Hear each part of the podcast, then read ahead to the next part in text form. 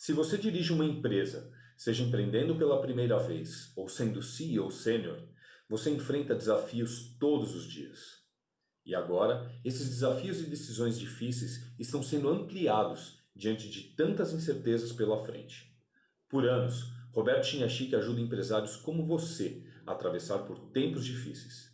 E para te ajudar ainda mais, ele gostaria de te dar, sem custo algum, uma sessão individual com um de seus top coaches, que vale 600 reais. Nessa sessão, o seu coach vai te fornecer as ferramentas e estratégias para vencer nos tempos atuais e além. Para agendar a sua sessão gratuita, acesse agora bit.ly barra o sucesso é ser feliz.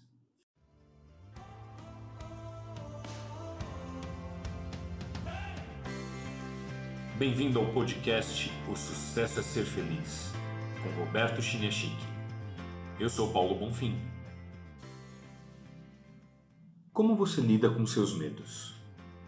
Tem muita gente que fica travado, impedido de avançar, sem conseguir realizar grandes coisas na vida, porque o medo está travando todos os seus passos. No episódio de hoje, o Roberto vai falar contigo sobre uma técnica poderosa mas ao mesmo tempo muito simples que você pode implementar desde já para diluir os medos da tua vida e avançar com aquilo que você quer. Vamos ouvir. Olá.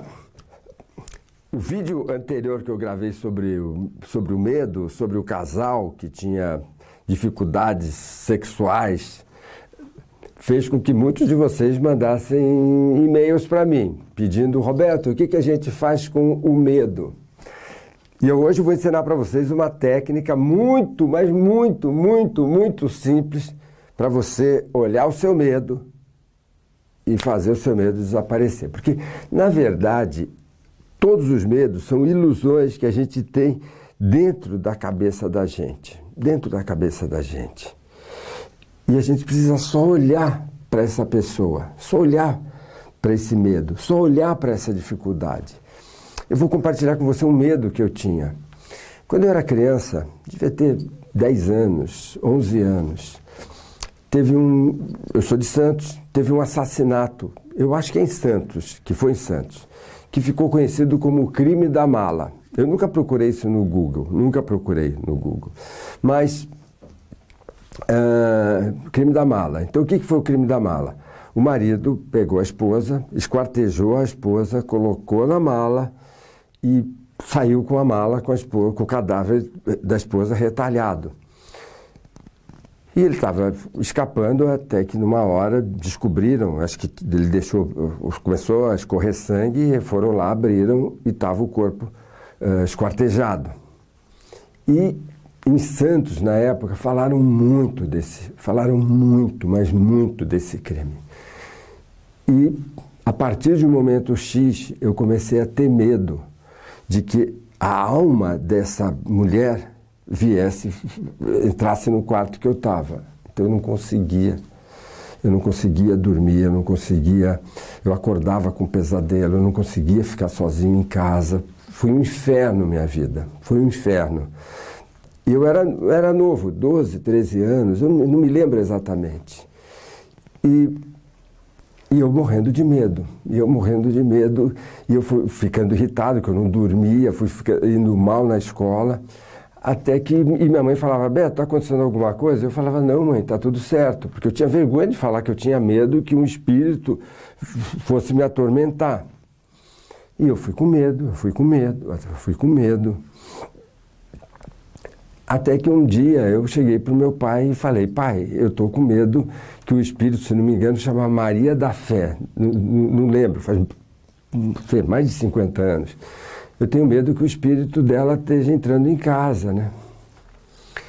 E meu pai era um homem muito simples, meu pai era farmacêutico, eh, não é que ele foi na faculdade, ele era trabalhava em farmácia, né?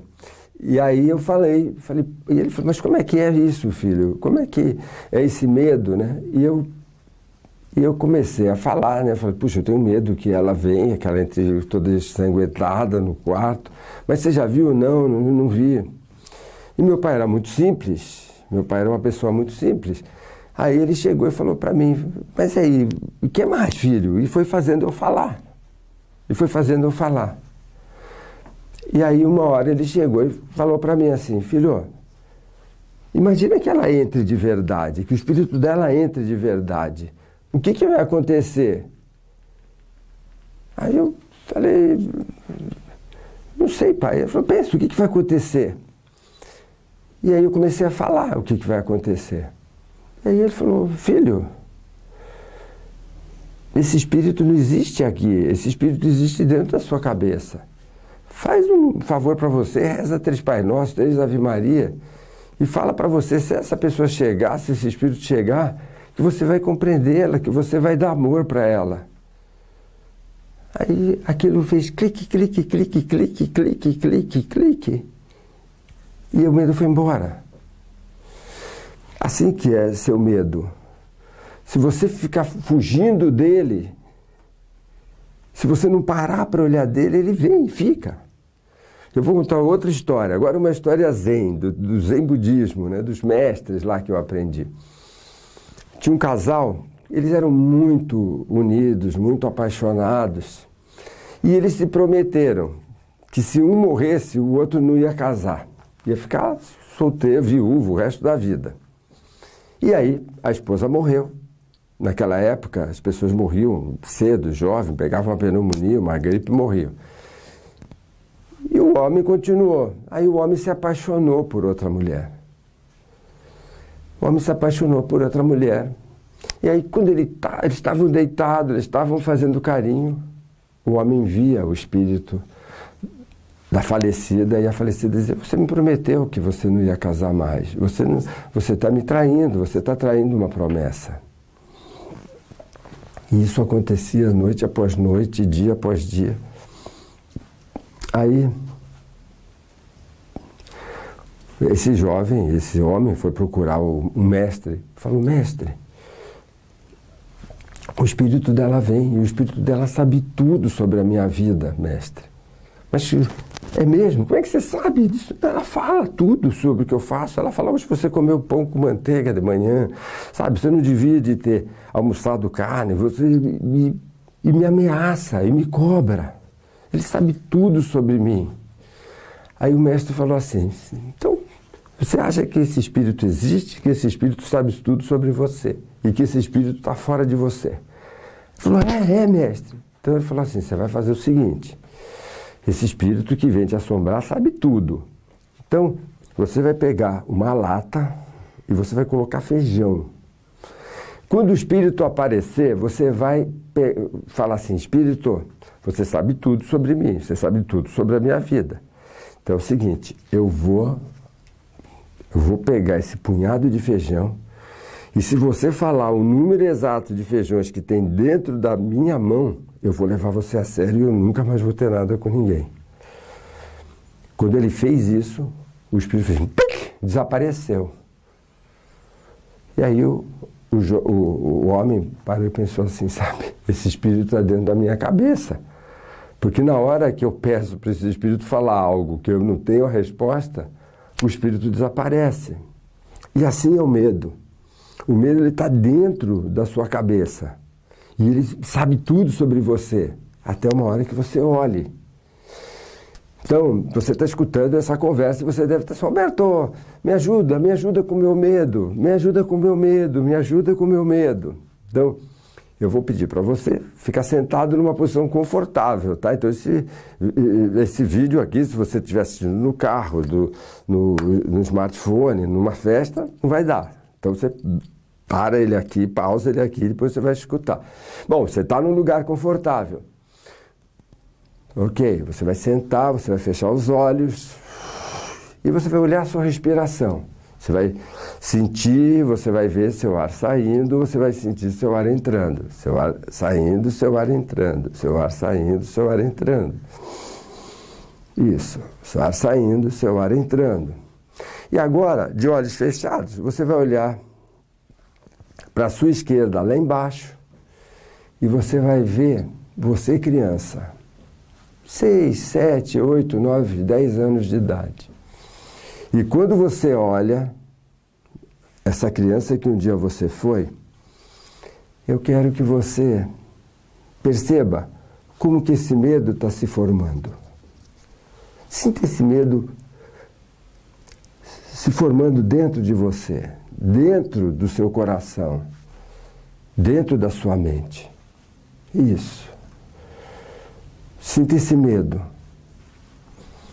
E sinta que esse medo está nascendo por falta de uma dessas três coisas: falta de amor, falta de amor, falta de valorização, falta de valorização, ou falta de contato, falta de presença.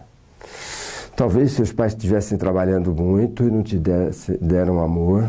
Talvez seus pais não valorizavam a sua competência e eles não demonstravam essa valorização. Talvez eles falassem frases do tipo: é, seu irmão é que é inteligente, ou isso não é coisa para criança, ou você nunca faz nada direito. Ou presença, possibilidade de compartilhar. E perceba quanto que a falta de valorização, ou a falta de amor, ou a falta de presença, começa a gerar, começou a gerar esse medo dentro de você. Isso. E agora, eu quero que você imagine que você é o pai, é a mãe dessa criança. E você vai lotar de amor, lotar de valorização, lotar de presença essa criança. Isso. Passa essa energia luminosa, afetiva para essa criança. Isso. Eu vou pedir para você continuar esse exercício. Coloque uma música gostosa, bem suave. Separa 15 minutos para você dar para essa criança toda a presença, todo o amor, toda a valorização que ela precisou. E sinta que você alimenta essa criança e sinta que quando você alimenta essa criança, todo medo vai se desfazendo. Isso. Trabalhe essa técnica, muito simples, muito simples. Mas se você fizer, você vai ver que a sua vida vai transformar. Agora, now, neste momento, porque você merece ser muito feliz. Um grande abraço, um beijo. Você merece ser muito feliz. O universo está doido para aplaudir o seu sucesso, o seu amor, a sua vida. E eu também. Beijo. Obrigado por assistir esse episódio. O podcast Sucesso a Ser Feliz tem a direção de Roberto Chiniachique e é produzido por Paulo Bonfim.